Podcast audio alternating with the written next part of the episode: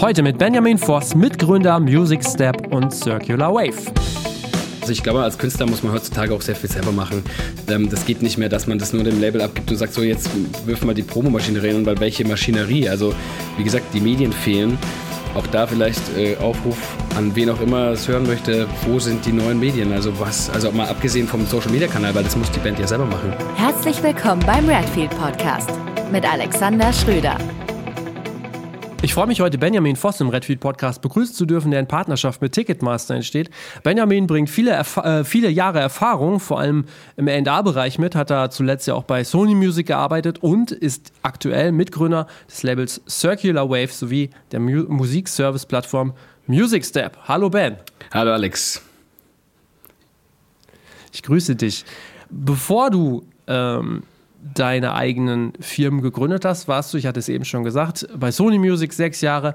Aber um da so diesen äh, Bogen zum Anfang zu spannen, auch so deine ersten Schritte im Musikbusiness waren, glaube ich, auch bei Sony Music, oder? Genau. Ähm, mein, mein allererster Schritt sozusagen. Ich bin ähm, ein Beispiel vom, vom Praktikanten zur Selbstständigkeit, wie, wie ich es jetzt gemacht habe. Ja. ähm, Genau, also meine erste Station war Sony Music ähm, bei Columbia Records im Marketing als Praktikant.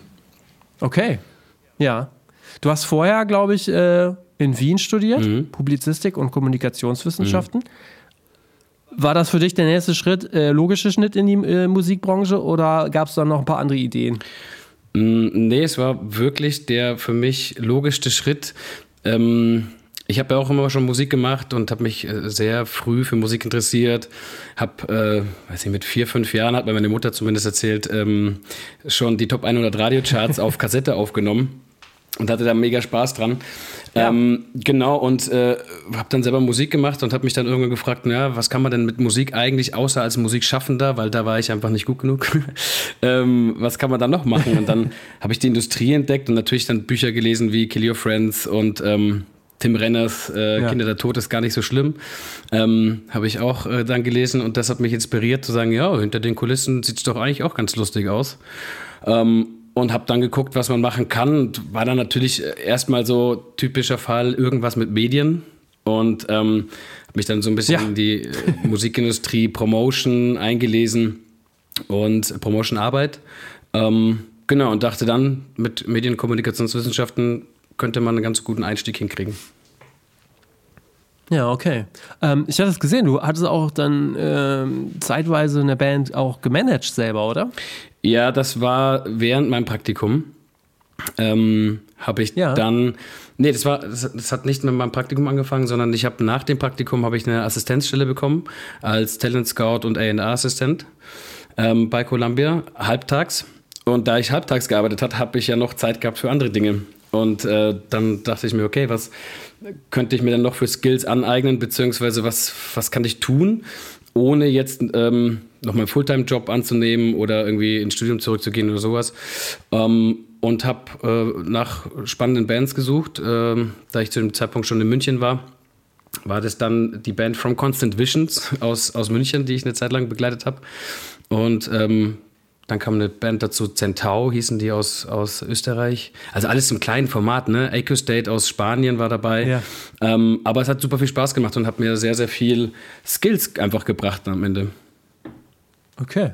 Ja, aber wie ist das so? Du erzählst das jetzt, du warst quasi halbtags, ja, so Talent Scout in, in jungen Jahren. Stelle ich mir total abgefahren erfahren vor, wenn man da, weiß ich nicht, Anfang, Mitte 20 äh, jetzt so das Gefühl hat, ich entdecke jetzt die nächsten Superstars oder wie geht man dann daran? Ja, das ist auf jeden Fall das Gefühl, was man dabei hat.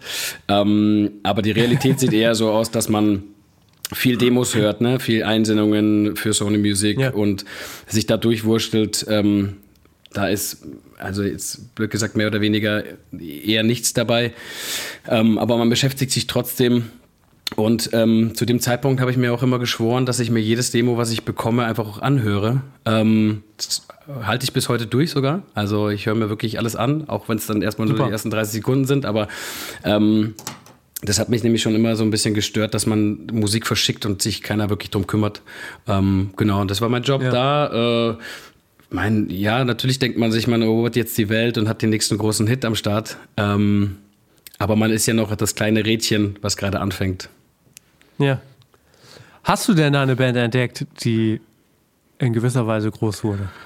Ähm, entdeckt und unter Vertrag genommen oder entdeckt wollte sie Ja, so in dem Stadium. Ich, ich stelle mir das vor, dass du das so, so Vorschläge dann wahrscheinlich machen durftest oder, oder wie? Genau, genau. Ich habe hab Vorschläge gemacht. Ja. Ähm, ich habe Vorschläge gemacht ähm, mit damals, also als ich angefangen habe bei Sony Music, ähm, als Praktikant habe ich äh, sehr schnell ähm, Andreas Koll kennengelernt, der damals ähm, A&A war. Ja.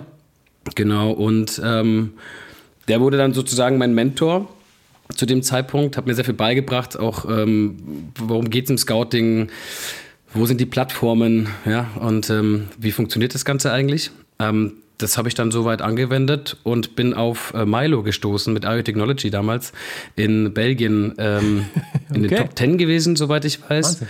Und damit bin ich dann natürlich sofort ja. aufgeregt zu Andreas gelaufen und gesagt, hier, guck mal, hier, guck mal, das müssen wir unbedingt machen, das ist ja mega. Ähm, und Andreas ist da sofort darauf angesprungen, hat gesagt, ja, ey, super Cover, aber natürlich zu dem Zeitpunkt doch auch schwierig, ne? Schwierig zu sehen, so. Ähm, ja. Äh, genau, und dann, dann, ist man damit zur Firma gegangen. Ähm, am Ende, ich weiß nicht, woran es gescheitert hat, aber äh, ist, aber ähm, Milo hat dann bei Universal gesigned, ist riesengroß geworden und ich ähm, ja, bin froh, dass ich quasi dadurch auch äh, den entsprechenden Rückenwind bekommen habe. Denn durch dieses ah, Gespräch auch ja. mit dem Künstler habe ich erst meine ähm, Assistenzstelle bekommen. Ah, okay, ja. Du bist dann später von dem Label, von der Labelseite in die Verlagsseite erstmal mhm. gegangen. Ne? Wie ist das passiert? Es klingt ja jetzt erstmal so, dass du labelmäßig da ganz gut äh, dich äh, eingelebt hast. Ja, naja, also man muss es ehrlich sagen, es war ja natürlich ein Glücksfall. Also ähm, ich habe gescoutet, ja. gesucht und äh, auch ein blindes Huhn findet mal ein Korn, würde ich sagen. Das war dann eben dieser, dieser, dieser Fall. Aber ähm, ich habe einfach schon immer so einen entsprechenden Drive gehabt. Ich will einfach weiterkommen. Und ähm, diese Halbtagsassistenzstelle war gut für den Einstieg, war mir dann aber irgendwann einfach nicht genug. Und ähm, dann habe ich geguckt, wo es auch A&A-technisch äh, Stellen gäbe. Da war eine äh, Stelle frei in Hamburg bei AMV Talper damals noch, ähm, AMV Talper Music, ähm, die einen jungen A&A gesucht haben. Die Stelle habe ich bekommen und bin dann von München nach Hamburg gezogen, direkt, ja. Okay, ja gut, das ist natürlich dann nochmal ein Kulturschock. Ja, das, das war es auch. Also äh, ähm, war halt auch von heute auf morgen. Ne? Ich kannte niemanden wirklich in Hamburg. Ja. Ähm, hab nicht mal eine Wohnung gehabt, irgendwie eine Woche vor, wo ich anfangen musste. Hab dann einen, einen, einen, ähm, einen ja, mittlerweile guten Bekannten, aber äh, damals halt ja, flüchtig Bekannten ähm, äh, gefragt, kannst du mir helfen bei der Wohnungssuche? Der hat sich dann ein, zwei Sachen für mich angeschaut und gesagt, ja, hier Winterhude, da ist was frei, das passt. dann bin ich da eingezogen, ohne es zu sehen. Ja, ja war wild. Ähm, am Ende war es ein bisschen verschimmelt und mit Einbruchspuren am, ähm, an der Terrassentür. Aber ich meine, es war dunkel und äh, die Einrichtung war sehr schön, soweit ich das auf Fotos erkannt habe. Okay. Ja. Du, äh, ich hatte ähm, Artikel in der Musikwoche gefunden, ich äh, recherchiere mal fleißig. Mhm. Da stand, dass eine deiner ersten Aufgaben war, dass du, äh, mit, äh, dass du ein Songwriter-Camp mitorganisiert hattest.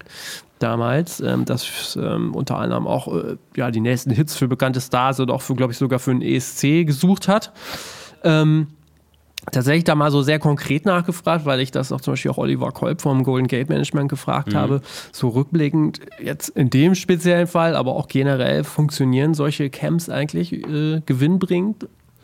Boah, Oh, Gewinn bringt, das ist eine Frage, die ich mir immer wieder stelle. Das ist eine schwierige Frage. Ich weiß nicht, wie es heute funktioniert. Ich bin ja lange raus ja. aus dem Verlag, auch wenn wir mit Circular Wave unsere mhm. Edition äh, haben. Aber ähm, ich glaube, dass wenn man die richtigen Gäste hat, und die richtigen Zusammenstellungen von Topliner, Producer und so, ne? Also vielleicht auch ein Allrounder dazu und vielleicht auch sich traut, ähm, etwas äh, die Genres zu vermischen. Also ich meine, ähm, nur weil es zum Beispiel ein Rock-Act ist, muss es ja nicht heißen, dass kein Schlagerwriter dabei sein könnte. Ne? Also das ist so die, das, was ich ja. immer interessant fand.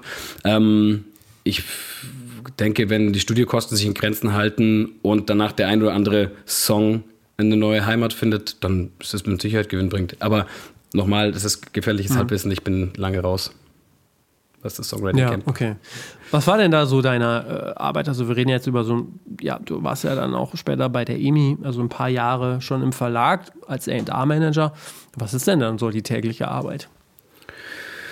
Ähm, bei EMI Publishing war es auch das sich kümmern um die Writer, Producer im Grunde.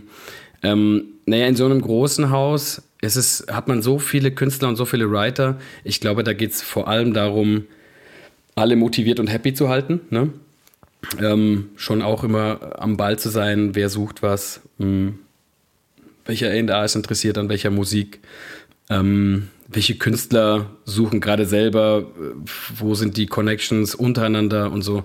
Mh, hm, so ein bisschen dieses Networking. Also würde ich mal sagen, das war zumindest das, ja. was, was für mich immer sehr wichtig war, beziehungsweise wo ich halt rein bin, weil ich auch noch nicht so viele Kontakte hatte. Ich meine, ich habe eineinhalb Jahre bei Armford Halper gearbeitet und bin dann zu EMI Publishing gewechselt. Ähm, davor hatte ich neun Monate bis ein Jahr Sony Music Erfahrung, ne? also das ist ja relativ frisch gewesen alles. Ja. Und viel musste ich mir selber auch aneignen. Ähm, hatte das Glück, eine, eine, also sehr gute und gut connectede Chefin zu haben mit Behat Hotzmann. Und ja, im Grunde habe ich schon auch Sessions organisiert, habe dann auch mal ein ähm, bisschen abgeguckt von der Sony, ähm, so eine Art äh, Newcomer-Event gestartet bei EMI Publishing. Ähm, ich weiß gar nicht, ja. wo, wo, wir das gemacht haben. Äh, in so einem kleinen Laden in Hamburg, ich habe den Namen vergessen. Und haben da eben verschiedene Künstler auftreten lassen, die vielleicht interessant sein konnten für den Verlag. Okay. Ja. Also im Grunde genommen auch viel Entdeckungsarbeit. Auch ja. ja und gleichzeitig versuchen, das Netzwerk aufzubauen. Ja. Genau. Das ist so ein bisschen das. Was, was würdest du denn jemandem empfehlen, der jetzt oder die jetzt äh, an ähnlicher Stelle stehen, vielleicht auch nicht um zwingend Verlag, aber es geht ja mal ganz viel um Netzwerken. Mhm. So, wie hast du das geschafft? Äh, muss man einfach ganz viel Klinken putzen, sich überall einladen und überall da sein? Oder was war das so, was du als Tipp geben könntest? Boah, ich glaube, es ist eher äh, überall stattfinden. Also äh, zu den entsprechenden Events, Konzerten und Veranstaltungen gehen, schauen, dass man da auch dahin kommt. Ne? Wenn man jetzt auch in der Firma ist, in der Firma angestellt, dann ist es ja auch nicht immer selbstverständlich, dass man irgendwo hinreisen darf. Mm, und dann ja, also am besten man selbst sein, ne? Also nicht dieses Anbiedern im Sinne von so, ah, jetzt, wir müssen was machen und so. Ja. Ähm, vor allem nicht, wenn man halt sagt, ja, jetzt lass uns doch mal was machen und danach kommt nichts bei rum. Das ist äh, schwierig, finde ich. Habe hab ich immer schwierig gefunden. Ich, hab, ich mag gern diese Effektivität. Komm, wir machen jetzt was und dann mag das vielleicht ein halbes Jahr dauern, aber man macht's. Ne? Um, ja, genau, einfach dabei sein, stattfinden, sich kennenlernen. Ähm, sich mögen und schätzen lernen auch, ja, und äh, wenn es soweit ist, abliefern.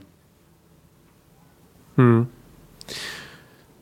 Wenn man so auf Verlagsseite arbeitet, man stellt sich das ja oft erstmal so als Laie oder so von außen betrachtet vor, dass es da immer ganz viel, ich meine, das geht ja in der Musikbranche generell, aber so bei Verlag stellt man sich das so vielleicht sogar noch mehr vor. Ähm, einerseits natürlich klar, so dieses ähm, das richtige Connecten, ne? die richtigen Interpreten mit den richtigen Songs, aber auch irgendwie so dieses Finden der Hits mhm. in gewisser Weise. Ähm, wie funktioniert das? Also, äh, das ist ja eine Frage, die ich immer gerne auch an erfolgreiche Leute stelle. Einfach so dieses, nach welchen Mustern oder Regeln? Ist das wirklich einfach nur Erfahrung und Bauchgefühl oder gibt es da noch bestimmte andere Faktoren, die du, die du da siehst? Hm. Ich glaube, das wäre eine Frage an einen Hit A&R. Also es gibt ja verschiedene A&Rs. Ne? Es gibt ja, ja A&Rs, die suchen gerade nach dem nächsten okay. Big Song oder irgendwie ne, im EDM-Bereich gerade und so. Das ist ja vor allem songbasierend. Ähm, ich finde, ein Hit ist immer dann ein Hit, wenn genug Leute die sich dafür entschieden haben, das zum Hit zu machen. Also es ist eher eine Konsumentenfrage. Ähm, ich denke, also ich habe immer, bin immer nach meinem persönlichen Gefühl äh, ausgegangen. Ich höre sehr viel Musik, ich mag unterschiedlichste Musik. Ähm, um auch nochmal auf deine Frage von vorhin zurückzukommen, bei Amy Publishing war das eben auch ein Fall, als ich bei Macklemore und Ryan Lewis dran war. Sehr früh, die haben sich gerade ja. das erste Mal am Splash gespielt und ich habe mich mit dem Management sofort connected, gesagt, hey, super. Habe es selber vorgestellt bekommen, das Thema. Ähm, und war schwer begeistert einfach, auch von der Art und Weise, von dem Drive und so. Und ähm, ich war ja auch noch kein Hit, ne? Aber Thrift Shop war halt einfach eine geile Nummer. So, das hat gegroovt, man ist Ja. da irgendwie mitgegangen und ähm, ja, da bin ich dann mit dem Management in, in, in Kontakt getreten. Am Ende ist es dann, ne, wie, aus welchen Gründen es auch immer scheitert. Manchmal ist es Geld, manchmal ist es das Timing, manchmal ist es was auch immer. Hat nicht funktioniert, aber trotzdem ähm, etwas, woran ich mich gerne erinnere, dass ich ähm, das vorgestellt bekommen habe, muss man auch ehrlich sagen, aber äh, mich da getra auch getraut Ja. hat, direkt ranzugehen. Und auch da ein Gefühl, ne? du hörst einen Song, denkst dir, das ist, das muss einfach funktionieren. Und genauso gut kann es aber auch sein, dass du einen Song hörst und sagst, das muss einfach funktionieren und es passiert einfach gar nichts. Okay. Ja. Was waren so die Highlights für dich in der Zeit, Beim wo du Publishing? sagst, das hat aber funktioniert? Oh, was hat, also zu dem Zeitpunkt, muss ich überlegen, ey. also ich glaube, zu dem Zeitpunkt hat habe kein, ich meine, klar, ich habe ähm, zum Beispiel mit Eisbrecher ein Camp gemacht, ähm, verschiedene ähm, Künstler eingeladen, äh, beziehungsweise Songwriter mit eingeladen, also das war auch eine Ko Kooperation mit verschiedenen Verlagen. Und ähm, ich kann nicht, darf man überhaupt drüber, drüber sprechen, mit welchem Künstler man Camp gemacht hat? Nicht, dass das da irgendwie von wegen so, oh, wir schreiben alleine. Ich, aber ich meine, Äh, muss man ja in die GEMA-Werkdatenbank gucken. ja, so, ja, genau, das ist ja Da man Hilfenlicht, ja.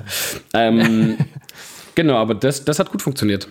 Da hatten wir dann Ja, auch okay. entsprechende äh, Writer drauf und ähm, die, das Album ist auf 1 und Gold gegangen. Also ich weiß nicht auf 1, aber auf jeden Fall Gold. Ähm, das war auf jeden Fall ein schöner Erfolg zu dem Zeitpunkt. Ja. Ist das eigentlich, tatsächlich habe ich mich gefragt, weil wir haben da jetzt, bei uns ist es ja oft immer so, ähm, können wir auch später nochmal drüber sprechen, dass ja im Grunde genommen oft die äh, Bands sind ja gleichzeitig auch die Komponisten.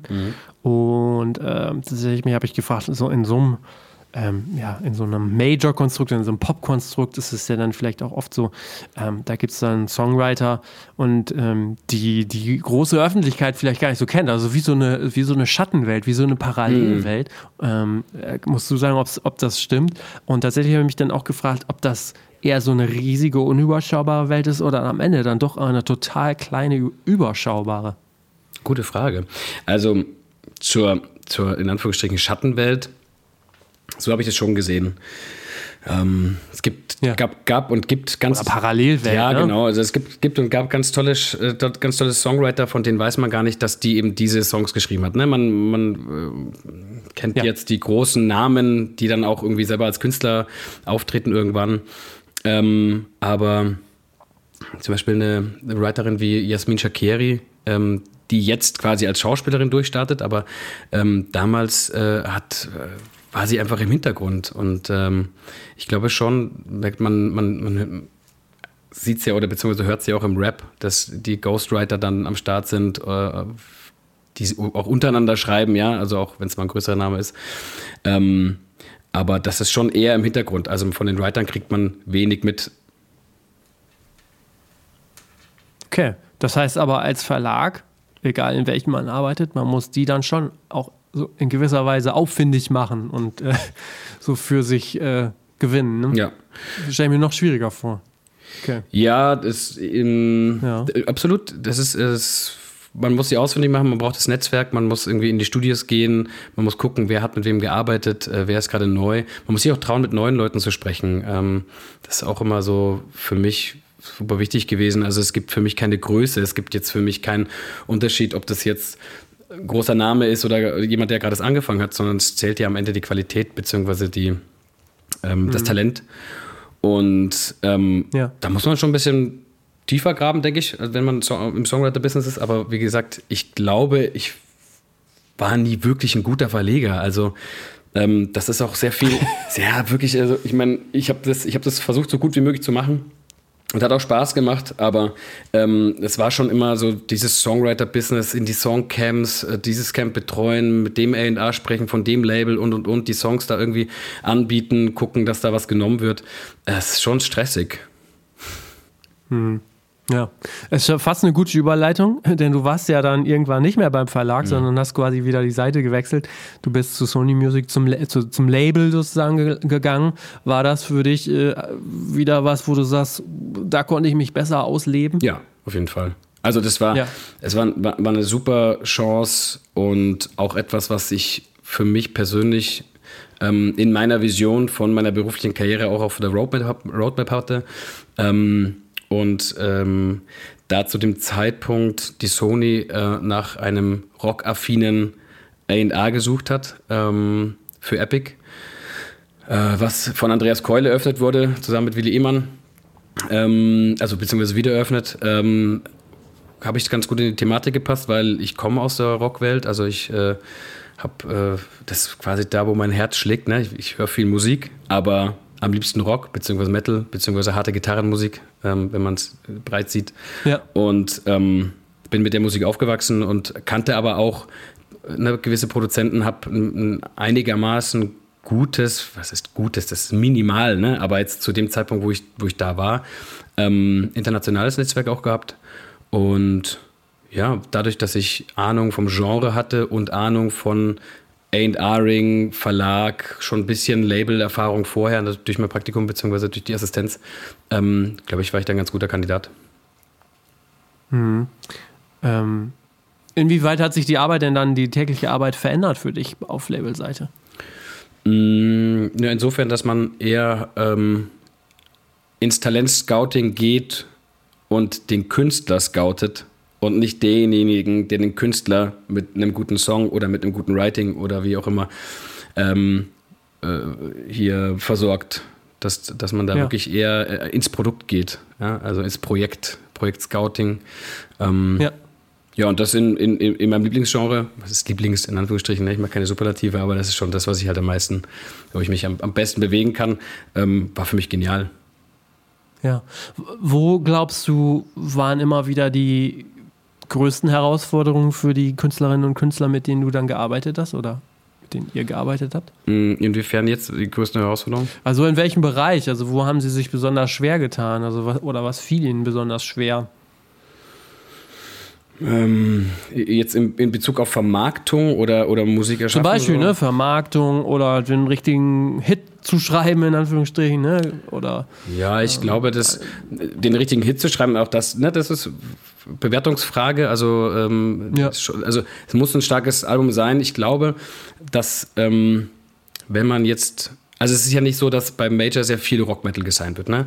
Und wenn man jetzt ja. rausgeht und sagt, okay, man konzentriert sich jetzt darauf, dann geht man natürlich auch an Künstler ran ähm, oder oder oder äh, geht mit Künstlern ins Gespräch, die jetzt noch keine Major-Erfahrung haben, die vorher eben bei den großen Indies ähm, waren. Und ähm, ich glaube, dass wenn du dann einen Major-Deal bekommst, dass da schon nochmal eine, eine, eine Menge Druck äh, auch aufkommt und sagst, okay, ja. jetzt muss ich, das muss das Album ja übermäßig gut sein oder, ne, oder mhm. auch in der Vermarktung, also äh, wie gehe ich mit einem Fernsehinterview um oder was passiert da eigentlich, weil ähm, diese Major Industrie bzw. Major Vermarktung funktioniert dann doch nochmal ein Stück weit anders als eben die Independent Label Vermarktung, auch wenn das ein großer Indie ist wie Nuklearblast und Co. Ja.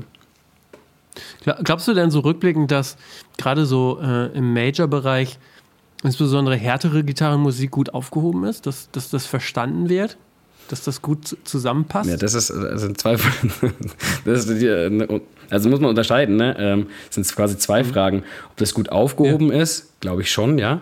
Ähm, ob das verstanden wird, glaube ich auch, aber eben nicht im großen Kontext. Ähm, ne, man hat ja bei dem Major eine Vermarktung, die in viele Kanäle passt. Ne? Man muss man ja auch, das ist ja ganz ja. klar. Also man hat verschiedene Genres, verschiedene Künstler. Man kann jetzt nicht irgendwie immer nur verschiedene Stränge oder verschiedene Kanäle aufmachen für diese Künstler, beziehungsweise man hat eine Handvoll äh, Produktmanagements oder vielleicht auch zehn Produktmanagements, hat aber irgendwie 50 Künstler. Ja, da muss man schon auch schauen, wer was arbeiten kann, beziehungsweise dann ja. ist man eher, ähm, hat man eher die Schablone, so, so würde ich das vielleicht nennen. Ja. Genau. Ähm, aber ich bin der festen Überzeugung, und das ähm, hat man auch ja schon mit dem einen oder anderen Künstler bewiesen, dass das gut funktioniert und gut funktionieren kann. Hm. Was waren für dich so, so in dem Bereich die Highlights, mit denen du arbeiten konntest? Uh, ähm, In Flames äh, ja. hat, hat damals Andreas Keul und, äh, glaube ich, Willi Ehmann zusammen auch zur Sony gebracht. Ähm, da bin ich reingeschlittert, das, äh, da, da, lief die Kampagne schon, als ich angefangen habe. Und ähm, das war aber äh, einfach mein, mein, mein, erster Berührungspunkt mit so einer großen Band auch. Ja. Ähm, Und äh, habe ich mich aber so gleich sehr wohl gefühlt. Ne? Ich habe mich gleich eingebracht, habe geguckt, okay, was kann man noch machen und ähm, wie kann man sich da ähm, mit einbringen. Ähm, dann ganz klar Amon Amarth. Mm, ist ja auch mitunter eines der größten Themen, die ich bisher gemacht habe. Ähm, aber auch einfach in der Zusammenarbeit mit der Band, mit, mit Management, ne, das ist alles, äh, war immer ein sehr harmonischer ähm, Austausch, beziehungsweise ein guter Austausch, ein guter Weg. Ähm, auch da in Kooperation mit Metal Blade. Ähm, auch war auf jeden Fall ein Highlight. Ähm, das Evanescence Signing war auf jeden Fall ein Highlight. Äh, ja. Einfach auch, weil ich, weil das natürlich auch einmal damals eine meiner, meiner, meiner Hero-Bands war. Ne? Ich meine, äh, damit bin ich aufgewachsen und dann mit so einer Band auch arbeiten zu dürfen, war für mich schon, war für mich schon sehr ja. stark. Ähm, weitere Killswitch Engage äh, war, war auch krass. Auch da Hero-Band und auf einmal stehst du neben denen und unterhältst dich mit ihnen über die ja, Musik ja, oder das war schon, war schon irre. Ähm, Badruna, äh, auch unfassbar.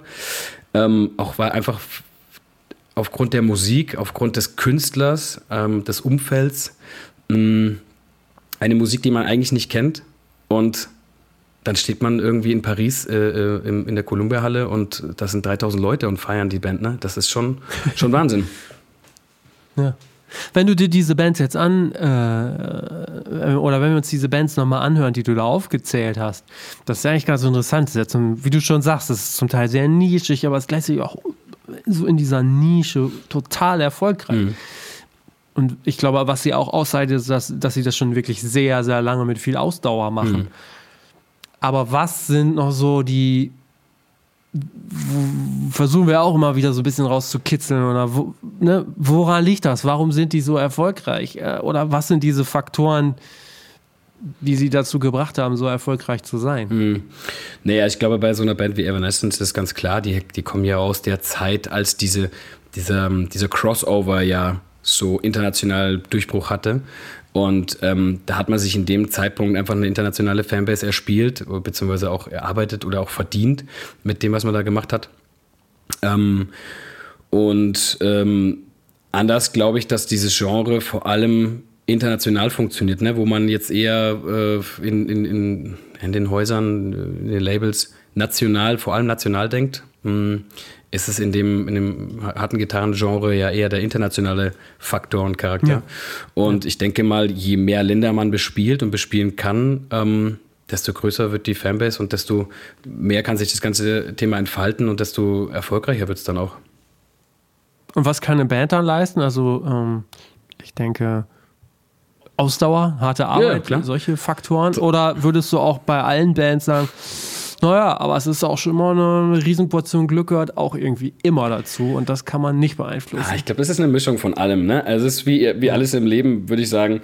Ähm, es ist der richtige Song zum richtigen Zeitpunkt, die richtige Produktion, das richtige Team. Was richtig, ne? Das ist auch wieder so eine Bewertung. Aber ja. ich würde schon sagen, dass, ähm, dass es einfach passen muss. Es muss, äh, ja. das Zahnradsystem muss funktionieren. Und dazu gehört der Song, die Produktion, beziehungsweise das Album, das Songwriting. Ähm, wer macht die Promo, wer macht das Marketing, wer macht das Management auch? Management, ganz, ganz wichtiger Faktor. Wie connected ist man? ähm, an welche Support-Touren kommt man ran und und und. Das ist ja ganz, ganz viel, was da mit reinspielt. Und vor allem natürlich auch das Durchhaltevermögen. Ich meine, wir wissen alle, dass es hart genug ist, ähm, in der Musikindustrie irgendwann von deiner Musik auch leben zu können. Und ähm, wenn du es mal geschafft hast, dann hast du echt einen, dann hast du echt einen Meilenstein erreicht. Also, ja, ja, ja das stimmt. Du hast, äh, glaube ich, so zum Ende deiner Sony-Zeit, also es lief, glaube ich, parallel, hast du äh, nochmal gegründet oder nochmal ein Projekt gestartet, nämlich Music Step. Genau. Ja. Ähm, erklär mal, wie, wie, du auf diese Idee gekommen bist und was das überhaupt ist.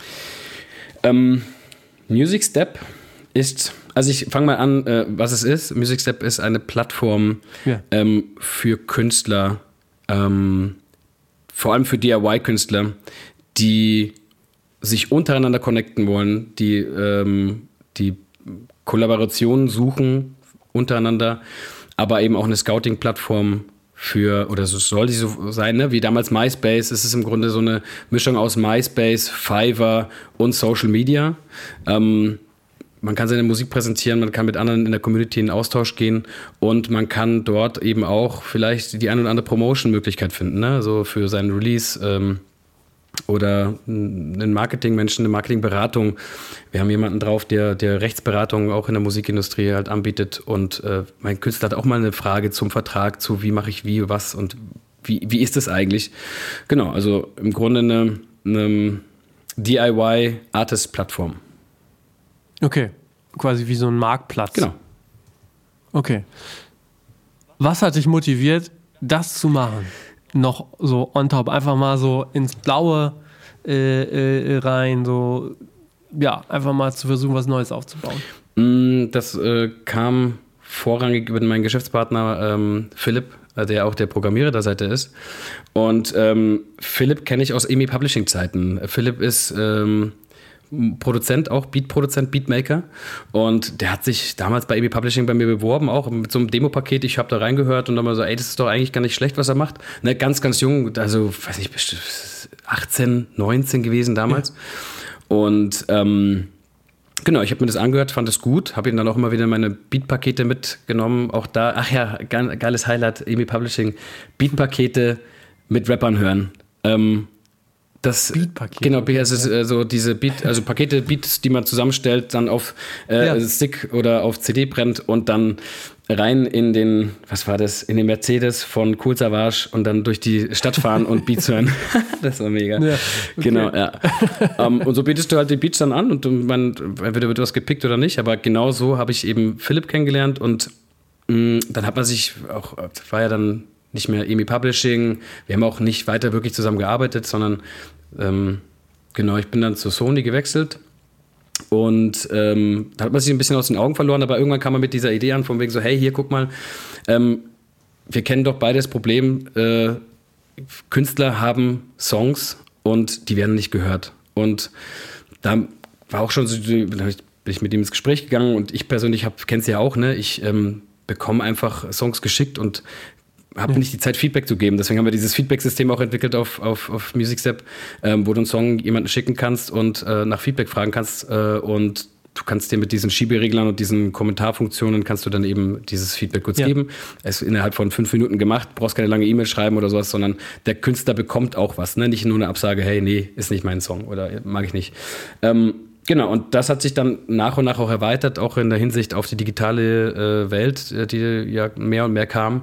Ähm, wie, wie, wie, wie, wird das eigentlich später mal ähm, mit Künstlern? Und ähm, da war schon so ein bisschen dieser DIY-Gedanke dahinter. Und dann haben wir uns eben dieses Marktplatzmodell ausgedacht und gesagt, okay, ja, die Künstler müssen ja irgendwo, auch wenn sie jetzt kein Label haben, sondern einfach nur Vertrieb, die müssen ja auch mit irgendjemandem arbeiten, weil nur den Song in den Vertrieb zu stellen, wissen wir alle, funktioniert ja nicht.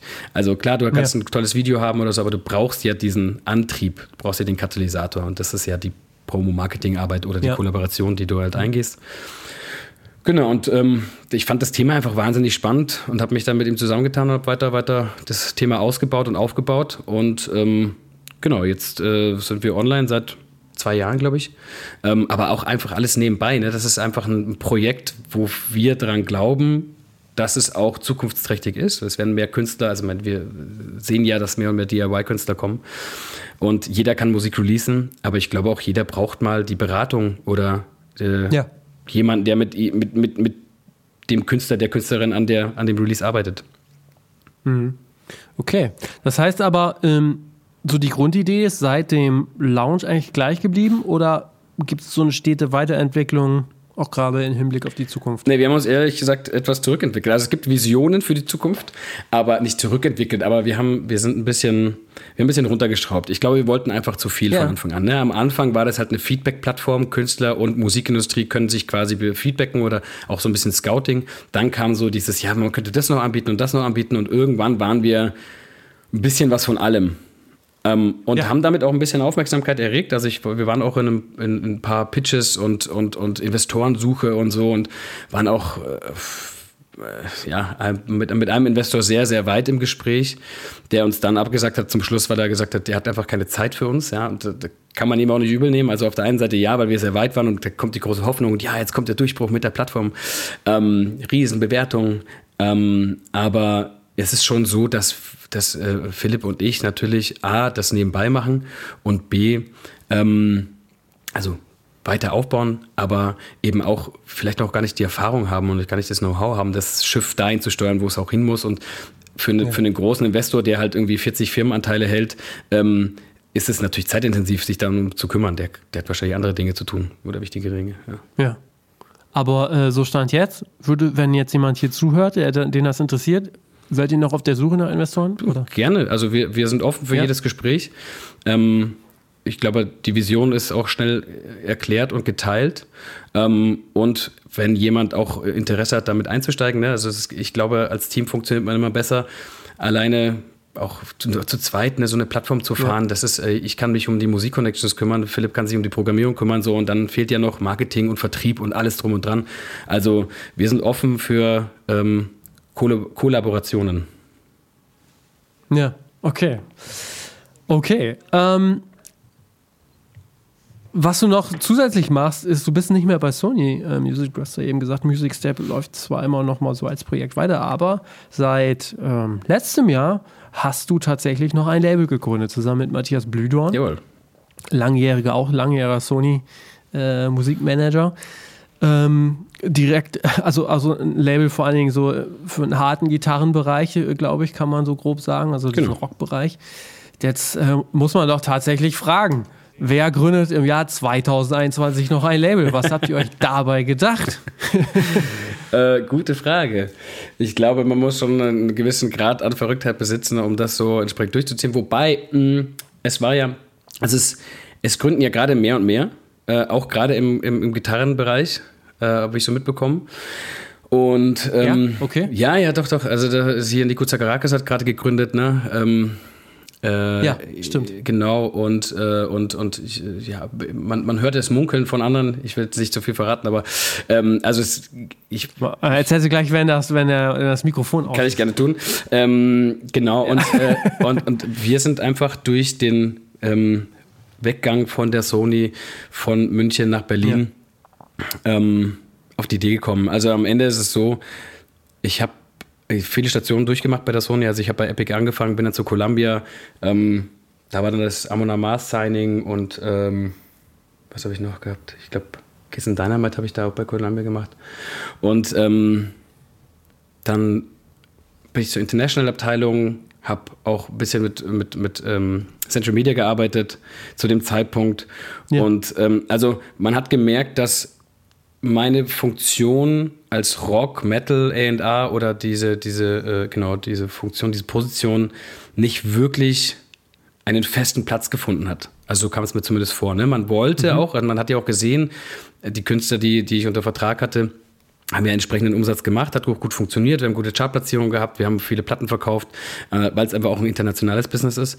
Ähm, aber es war nie wirklich das Spezialistenteam am Start so. Und ähm, als ich dann zum International Department gegangen bin, da war Matthias Blüdern äh, äh, Marketingchef und er ist ja auch Rocker, also äh, quasi Rocker from the Heart, wenn man so sagen möchte. äh, Grüße gehen raus übrigens, Matthias. Ähm, und genau, da haben wir uns ähm, eben zusammengefunden und äh, dann dieses Roster auch weiter betreut, was ich da auch äh, Stück für Stück aufgebaut habe. Ähm, als dieses International Department wieder aufgeteilt wurde in die entsprechenden äh, Frontline-Labels. Das wurde ja dann irgendwann weg vom nur reinen International Department hin zu International und Frontline arbeiten zusammen. Ähm, haben Matthias und ich dann eben zusammen mit Kerstin Eberher und ähm, äh, Raffi Wagner, genau, Raffaela, ist, entschuldige, äh, Raffaela Wagner, ähm, eben diese, diese, diese Rockzelle intern gegründet, beziehungsweise intern gehabt. Das hieß dann Columbia Ram, Rock äh, Alternative Metal. Genau, und ähm, als die Sony dann wegzog, quasi von München nach Berlin, ähm, wurde uns natürlich offengelegt, wir können da mitgehen, ähm, aber es wurde mir auch schon auch klar gesagt, was ich verstehen kann, ähm, äh, der Zeitgeist ist nicht im Rock Metal aktuell, der Zeitgeist ist, akt ist ganz klar Urban, Hip-Hop, Rap und so. Und ich mag einen Teil von Rapmusik, aber es ist nicht es ist nicht meine Welt, ne? Und ich glaube, du kannst dann gut sein, wenn du in der Welt stattfindest, in der auch wirklich, in der du, auf die du auch wirklich ja. Bock hast. So. Und ähm, dann habe ich mich entschieden, nicht mitzugehen. Und die ist auch nicht. Und zu dem Zeitpunkt haben wir dann eben gedacht, hm, was, was, was können wir tun? Und ähm, dann kam die Idee auf, eben, hey, lass uns das doch einfach selber machen. Es fehlte unserer Meinung nach sowieso an Alternativen. Ja, ich meine, es gibt ähm, ja. nicht viele Alternativen, außer die im bestehenden Namen, großen Namen auch immer wieder. Und ähm, wieso es nicht selber versuchen? Und äh, dann war die Idee geboren und wurde einfach Schritt für Schritt umgesetzt.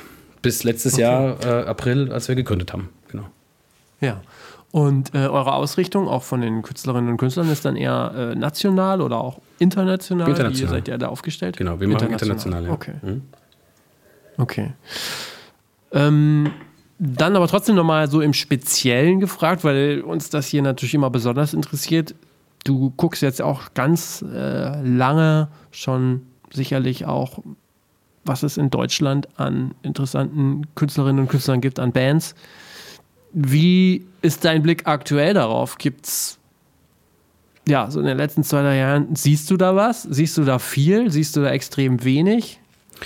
Ähm, also vor allen Dingen an neuen? Also ich, ich sehe viel.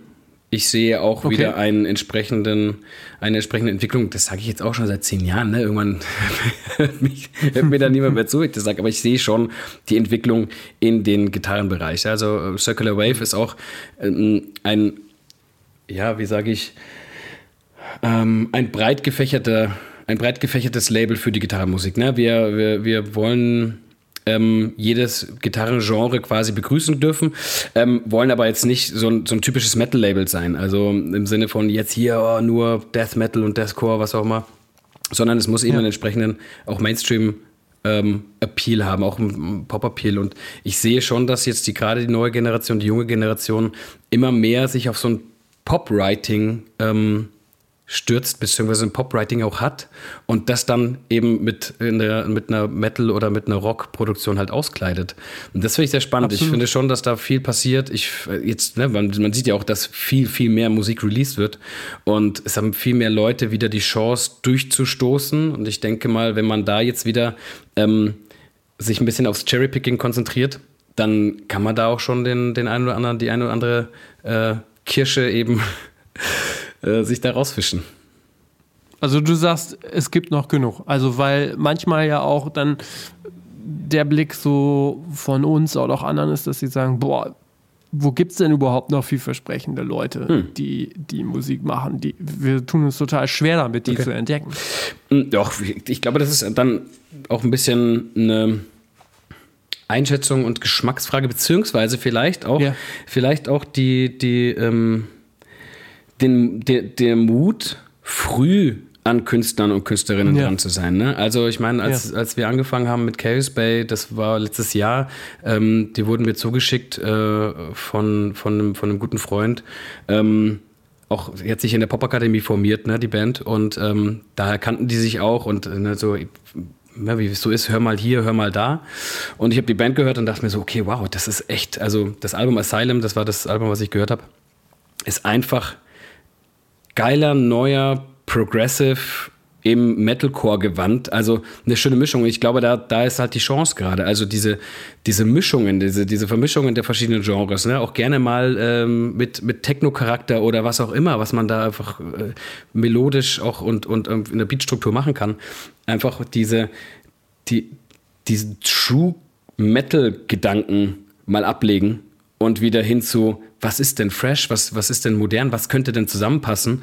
Ähm, und da passiert, finde ich, schon sehr viel. Ja. Und das hat Chaos Bay auch meiner Meinung nach bewiesen. Also die Jungs, die haben, und da war ich eben zum, zum, zum eigentlichen Thema zu kommen, zum Punkt zu kommen, ähm, die hatten, als ich mit denen angefangen habe zu arbeiten, als wir mit denen angefangen haben zu arbeiten, waren die bei 1000 Monthly Listeners. Also das war halt wirklich, die hatten dann irgendwie die, das zweite Album raus, alles auf Eigenvertrieb und so, ne? Und normalerweise ist doch so in der Industrie, und da müssen wir uns ja ehrlich sein, mit niedrigen Zahlen fasst dich ja niemand mehr an. Also du musst ja von selber schon irgendwie den Monster-Move geschafft haben, damit irgendjemand sagt, oh geil, da setze ich mich irgendwie drauf.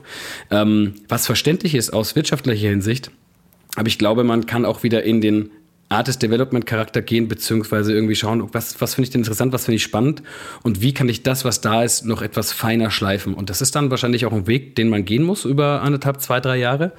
Ähm, aber wenn man auch in der Band einen richtigen Partner gefunden hat, auch die Band das will und ähm, einfach Gas gibt und äh, nicht rumsitzt und aufs Christkind wartet sozusagen, ja, und irgendwie oder Weihnachtsmann, was auch immer, ähm, sondern, sondern wenn, wenn die Band selber will, dann glaube ich, kann man da einen ganz guten Drive entwickeln. Was glaubst du denn gerade in dem Bereich, in dem musikalischen Bereich, sind so die wichtigsten Hebel? Ähm, Medien oder äh, ja, Image, wie auch immer. Boah, was gibt es denn noch für Medien äh, in dem Bereich? Ne? Also das, Gute Frage, das ist, ja. das ist, ich glaube, das ist das größte Problem ähm, der, dieses Genres, ist, dass, dass die Medien fehlen. Man muss irgendwie hoffen, dass man auf irgendwelche Playlisten kommt ähm, und äh, versucht den Pitch bei den DSPs und klar, dann haut es mal hin oder mal nicht. Wie genau das entschieden wird, da bin ich auch noch nie wirklich durchgestiegen. Aber das ist so das eine die Playlisten stattfinden, dann natürlich auch äh, gerne nach eigenen Playlisten suchen und, äh, und da äh, selber akquirieren. Also ich glaube, als Künstler muss man heutzutage auch sehr viel selber machen.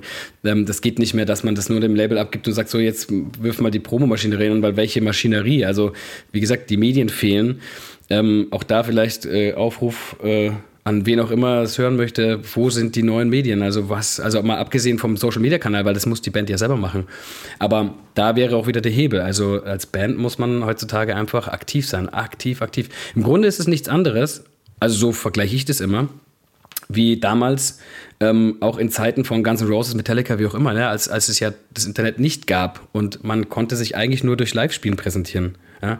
Und heute ist das Live-Spielen eh aktuell eh schwierig, aber so allgemein, ähm, es findet jetzt einfach im Internet statt. Ne? Also zeig dich, ja. der, zeig dich den Leuten, zeig dich, wie du bist, versuch einfach äh, mit dir und deiner Kunst zu überzeugen und dadurch die Fanbase einfach auch zu, äh, zu akquirieren, auch zu interessieren, äh, dich live zu sehen, dann, auf, dann geht es durch live und dann geht es auch weiter, weiter, weiter. Ich, glaub, ich denke, das ist, ein, ist auf jeden Fall ein, ein guter Hebel, den jede Band selber in der Hand hat ähm, sich damit zu beschäftigen. Und naja, ansonsten geht es, glaube ich, auch äh, um die Songs, die Produktion, was Neues zu machen. Es geht für mich auch viel ums Artwork, um die Videos, also um die Kunst hinter der Musikkunst oder vor der Musikkunst, wie auch immer man es sehen möchte. Ähm, nicht einfach irgendwas zusammenschustern und sagen, das ist jetzt mein Artwork, sondern wo ist, wo ist die Ebene, wo ist die Aussage, wo ist. Ja, ja. Äh, ja. ja. Das ist immer ganz spannend, weil das ja auch etwas ist, womit sich Labels generell, wir ja auch ganz besonders beschäftigen, würde ich dann auch direkt weiterreichen an dich, gerade frisch gegründet, mhm. aber ihr werdet da ja dann auch nochmal so äh, ganz besonderen Blick drauf haben. Wenn man das jetzt hört, was du sagst und so wie sich das einfach darstellt, wie sieht denn so eine Zukunft von einem Label aus? Also in, wie definiert sich ein Label in den nächsten Jahren dann? Hm. Naja, wenn sich neue, neue Plattformen äh, finden, dann denke ich mal, kann man auch wieder zurück zum ursprünglichen oder zum, zum, zum Label-Business, wie wir es einfach auch alle kennen. Ähm, solange das nicht der Fall ist, bist du im Grunde ein, ein Vertriebsstil plus, sozusagen. Also ein bisschen das Mädchen für alles und derjenige oder diejenige, das oder die Firma, die dem Künstler in jeder Form äh, zur Seite steht. Also äh, es gibt halt einfach auch Aufgaben, die waren früher nicht Labelaufgabe, sind es heute. Ja, also man geht ja auch teilweise in, auch ins, in, ein bisschen ins Management rein und guckt halt, gerade bei neuen, ja. frischen Künstlern, die vielleicht auch kein Management haben oder so, ja, dann musst du dich halt um die kümmern. Ähm, Artist Development, glaube ich, ist ein großes Thema, was, was, was kommt, also oder wieder vergrößert äh, kommen wird oder vermehrt kommen wird. Ähm, und dann einfach als Label versuchen, neue Wege zu suchen, neue Wege zu finden, zu schauen, wo sind die Kanäle, die man noch nutzen kann, was hat man noch nicht getan. Ähm, genau. Ja, okay. Mit deinem Verlags-Background, das fände ich jetzt auch nochmal ganz interessant, auf die Seite ähm, zu schauen, Songwriting, Komponisten. Oft ist es ja so im Rockbereich, dass die Komponisten gleichzeitig auch die Interpreten sind. Mhm. Glaubst du denn, dass da nochmal viel, ja, viel möglich wäre, viel zu holen wäre sozusagen? Oder ist das eher was, wo man sagt, boah, das kannst du in dem Bereich eigentlich auch gar nicht anpacken, das ist äh, dann nicht mehr kredibil und das wollen die äh, Musikerinnen und Musiker eigentlich gar nicht? Ja, das ist, also da ist auf jeden Fall noch was zu holen, das ist sogar viel zu holen. Ich glaube an den Kollaboration, äh, schwieriges Wort, Kollaborationsgedanken. Also einfach um, um an, an, ans Team. Ne? Mehr ist mehr, nicht unbedingt immer gut mehr, aber wenn man sich traut, viel zu probieren, mit vielen zu arbeiten, auch neue Wege zu gehen, einfach äh, über den Tellerrand rausschauen, das ist ja auch irgendwie ein bisschen lebensphilosophisch, ähm, dann kann auch mehr passieren. Und ja. Auch da wieder weg von diesem True-Gedanken. Ich meine, äh, klar, man kann jetzt immer wieder die gleiche Suppe kochen, aber irgendwann schmeckt sie halt langweilig. Ne? Man will da mal was Neues, man will ein neues ja. Gewürz rein, man will mal hier. Das, ähm, das kann nicht immer gleich bleiben. Und ich finde, in der neuen Generation, also zumindest in der jüngeren Rock-Metal-Generation, ist es auch gar kein Thema mehr, dass man alles selber schreiben muss oder dass man sich mal traut, mit jemandem zu, zusammenzuarbeiten. Ich finde es ja sogar spannend, wenn sich mal ein Popkünstler, Popkünstlerin trauen würden, mit einem Rockkünstler zusammen oder Rockkünstlerin zusammenzuarbeiten. Ja. ja. Ähm, ja einfach diese Mischung einfach wieder, daraus entsteht doch Neues. Ansonsten bleibt es gleich. Ja, okay. Ähm, jetzt seid ihr, wenn ich es richtig verstanden habe, ja nicht nur Label mit euren eigenen Bands, sondern ihr macht in gewisser Weise auch so Produktmanagement oder Label und Artist Service. Mhm. Äh, vielleicht kannst du da auch nochmal zu sagen, wie es dazu kam, dass ihr, dass ihr das auch mit mitbetreut. Ich glaube, da kann ich ähm, auf deine Frage zurückkommen, ähm, was Label äh, jetzt aktuell und in Zukunft bedeutet. Ich denke, ähm, dass das ein weiteres Standbein ist, was ein Label halt einfach anbieten kann, weil das ja eh in der Natur der Sache liegt. Ja? Ähm, nur, dass halt der Künstler seine Rechte behält und man wird eben für die Arbeitszeit, die man dann eben auch äh, für, dieses, für dieses Label, also entweder ein anderes Label im Ausland zum Beispiel oder eben den Künstler arbeitet, auch bezahlt wird. Also mhm. es gibt genug Vertriebskanäle. Ne? Ich meine, äh, alle Vertriebskanäle im digitalen Bereich sind ja per se erstmal gleich. Ich meine, es gibt ja keinen Unterschied, wer es anmeldet oder wer es in, in, ins, ins Internet schickt, so, damit es andere irgendwo streamen können. Ja. Ähm, ist es vielleicht die Art und Weise des Pitches dann, die, die, die, äh, das Netzwerk an sich, wer hat die besseren Kontakte zu den DSPs, was auch immer, oder wo, wo ist die höhere Prio? Ähm, aber das werden Künstler mehr und mehr nutzen. Die werden sagen, naja, warum soll ich denn, warum soll ich denn äh, so und so viel Prozent abgeben? Ja, für etwas, was ich im Grunde selber machen kann. Und wenn ich die Rechnung aufmache und das ist für mich günstiger, mir die Teams anzuheuern und zu bezahlen, ähm, dann werde ich das tun. Und ich denke, das wird mehr und mehr kommen. Und ich glaube, dass es aber auch eine Win-Win-Situation ist, weil ich meine, klar verliert man sozusagen die langfristige Arbeit mit den entsprechenden Tantiemen und, und, und Ausschüttungen über eine Verwertungszeit, also eine Auswertungszeit von zehn Jahren so. Aber ich finde, es ist ein fairer Deal zu sagen, hey, ich bin jetzt irgendwie ein Jahr, anderthalb Jahre für euch zuständig, für den, für den Albumrun, ich hänge mich rein, wir machen das zusammen. Und es gibt ja auch da verschiedene Modelle, ne? Äh, von, von der direkten Zahlung, Flat Fee, Beteiligungsmodell, was auch immer, über einen ja. gewissen Zeitraum. Ich glaube schon, dass es äh, für Labels ein sehr spannender, neuer äh, Weg ist. Aber wenn ich das richtig verstanden habe, ihr macht ja auch durchaus so eine Art Produktmanagement für andere Labels? Oder habe ich das richtig verstanden? Genau. Also mein Artist, okay. Artist Label Service ist ja im Grunde, man kann, also jetzt zum Beispiel ähm, mit Amon Amarth machen wir, äh, also ja. das sind wir sozusagen eher der, der Consultant. Also Amon ist ja äh, bei Metal Blade ähm, und äh, wir sind als Marketing-Ideengeber-Team dazu. Ähm, gebucht sozusagen und äh, sind da mit in der, in der, in der Kampagnenentwicklung mit drin, mhm. machen Vorschläge, sind dabei in der Umsetzung, ähm, schauen, wer kann die Videos machen. Also ne, das ist im Grunde das tägliche Produktmanagement, was wir mitgestalten. Das finde ich ehrlich gesagt interessant. Du bist jetzt natürlich so ein bisschen voreingenommen, ähm, weil das ja jetzt nicht nur in dem Fall bei euch so ist, sondern auch bei anderen. Tatsächlich frage ich mich dann immer wieder, ähm, also wie das kommt, also warum das ist, dass quasi dann ein größeres Label durchaus nochmal externe Quellen hinzuzieht. Liegt das dann einfach äh, daran, dass es zu wenig Arbeitskraft gibt oder ähm, kann man das irgendwie benennen? Ja, ich glaube, das. Mh, nein, ich glaube, bei, in, im, im speziellen Fall äh, Amon war es, glaube ich, eher so, dass äh, Matthias jetzt nachgelagert, aber ich mit der Band mit und, und dem Management auch eine entsprechende Historie habe. Ne? Wir haben ähm, zwei Nummer 1 Alben bei der Sony gemacht. Äh, wir hatten ein Live-Album, was danach kam, was auch äh, gut gelaufen ist, auch mit, mit einem Buch und DVD und allem drum und dran. Es gab eine Dokumentation. Also wir haben ja viel kreiert und ähm, es waren einfach viele Ideen dabei und äh, auch äh, mit Matthias Ideen dann in der, in, im zweiten Album-Run.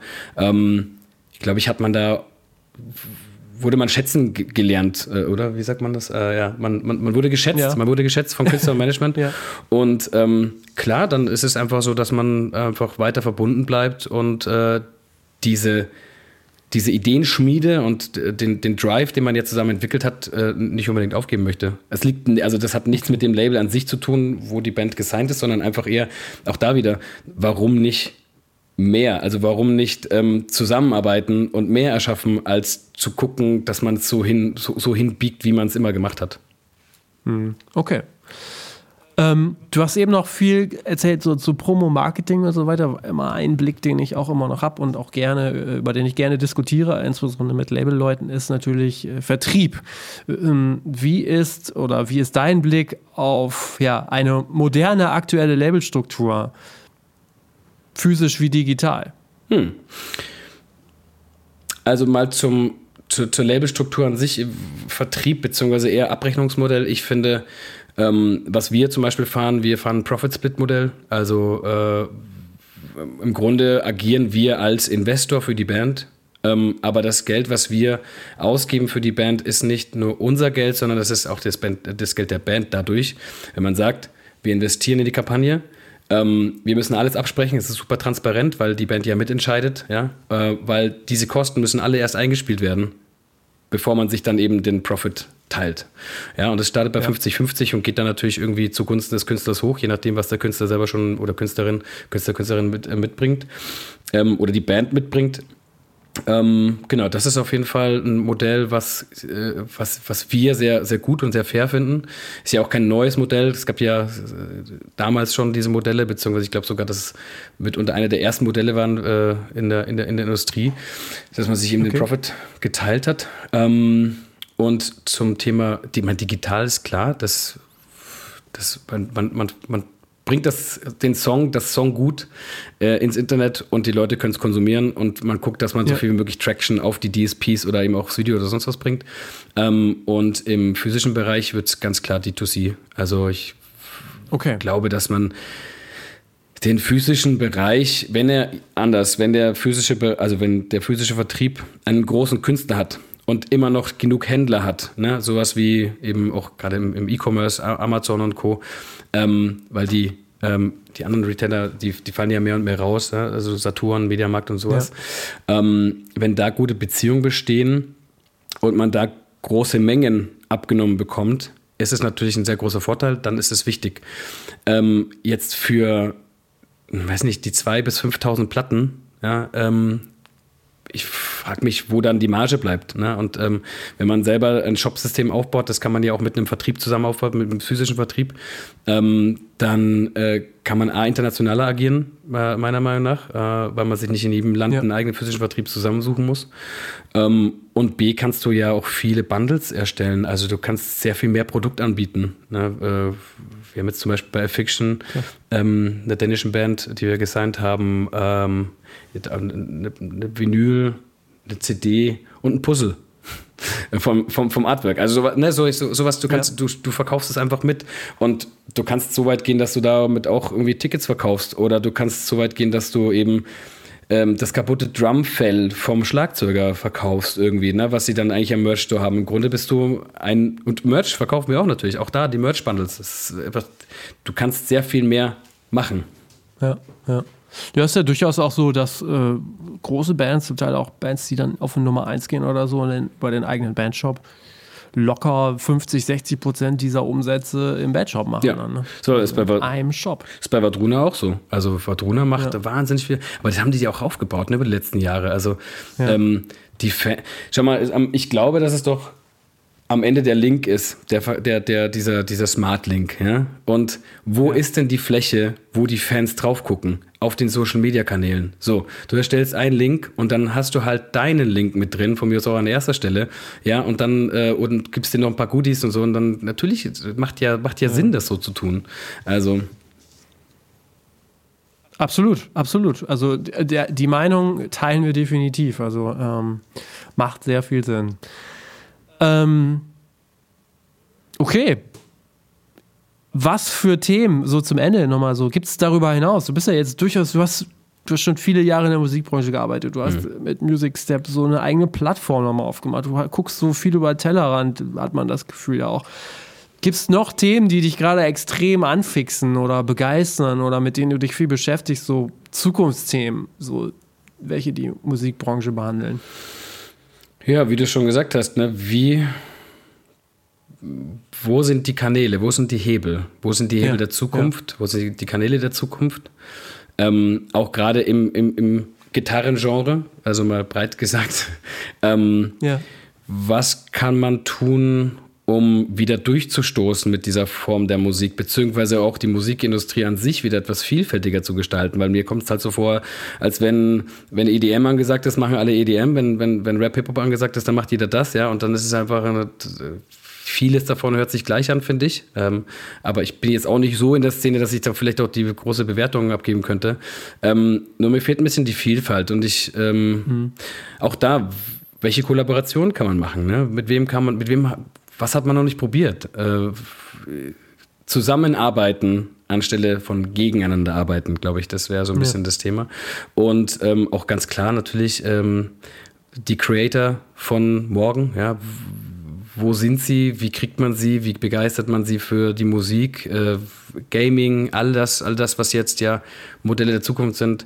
Ähm, ich bin kein großer Web 3.0-Fan, also dieses ganze Metaverse und so, ich verstehe, wo die Reise hingehen soll. Ich habe bloß keine Lust, mir ständig diese Brille aufzusetzen oder aufsetzen zu müssen. Ich glaube, es ist witzig, wenn man das tut dann auch und mal da stattfindet und einen Akzent zu setzen, aber ich glaube immer noch an ähm, die physische Emotionalität, äh, den Künstler zu erleben, die Musik äh, zu fühlen, ja, und nicht irgendwo in so einem ähm, Internetkonstrukt rumzu, rumzuschwirren. Ja. Okay. Jetzt hast du dich äh, auch schon früher äh, zum Beginn deiner Karriere viel mit Talent Scout und ja, Scouting beschäftigt. Wo findest du jetzt oder wo schaust du dich jetzt viel um? Hm. Äh, sehr gute Frage. Ich glaube, dass es gar nicht mehr dieser Scouting-Fall ist, dass ich mich viel, viel umschaue, sondern ich, viel kommt einfach über mein Netzwerk. Ähm, ja, ja. Man hat ja. Kenne ich auch. Genau, man hat ja mittlerweile so die Leute, mit denen man spricht und hier kommt mal was und da kommt mal was und auch ja auch aus, aus Musikerkreisen an sich. Ne? Es, es gibt ja auch jetzt ähm, ja. wie die Hamburger Band Dina, die sich gerade neu formiert hat. Ähm, das ist ja auch einfach äh, ein neu zusammengewürfelter Haufen sozusagen. Und ähm, ja, das kriegt man mit, dann spricht man und so entsteht das. Weniger, okay, weniger, also wie, weniger wie früher MySpace oder, oder ne, also und auch diese, ja. die Playlisten sich durchzuhören und zu gucken, klar, das passiert mal. Ähm, zu schauen, auch teilweise Instagram, ne, teilweise sogar TikTok. Also ich habe auch schon mal geguckt, so, was passiert denn da? Ähm, ja, klar. Und ich glaube, im Scouting am wichtigsten ist für mich war es zumindest für mich immer, ähm, Augen und Ohren offen halten. Also äh, ja. alles mitnehmen, sich erstmal damit zu beschäftigen, weil es liegen lassen kann man ja immer noch, aber man ist zumindest mal rangegangen und mal geguckt, was, was, was, was ist denn da, was interessiert denn da, was geht's denn ja. da? Ja. ja, absolut. Ey, vielen Dank für deine Zeit. Es war auf jeden Fall total spannend mal zu hören, wie es sich anfühlt, wenn man ein neues Label macht, mhm. was, was man darüber äh, so hört. Ich wünsche euch weiterhin alles Gute. Vielen Dank. Ja, herzlichen Dank. Danke auch. Mach's Danke gut. für die Einladung. Bis dann. Ciao. Ciao. Herrlich, du hast bis hierhin durchgehört. Vielen, vielen Dank.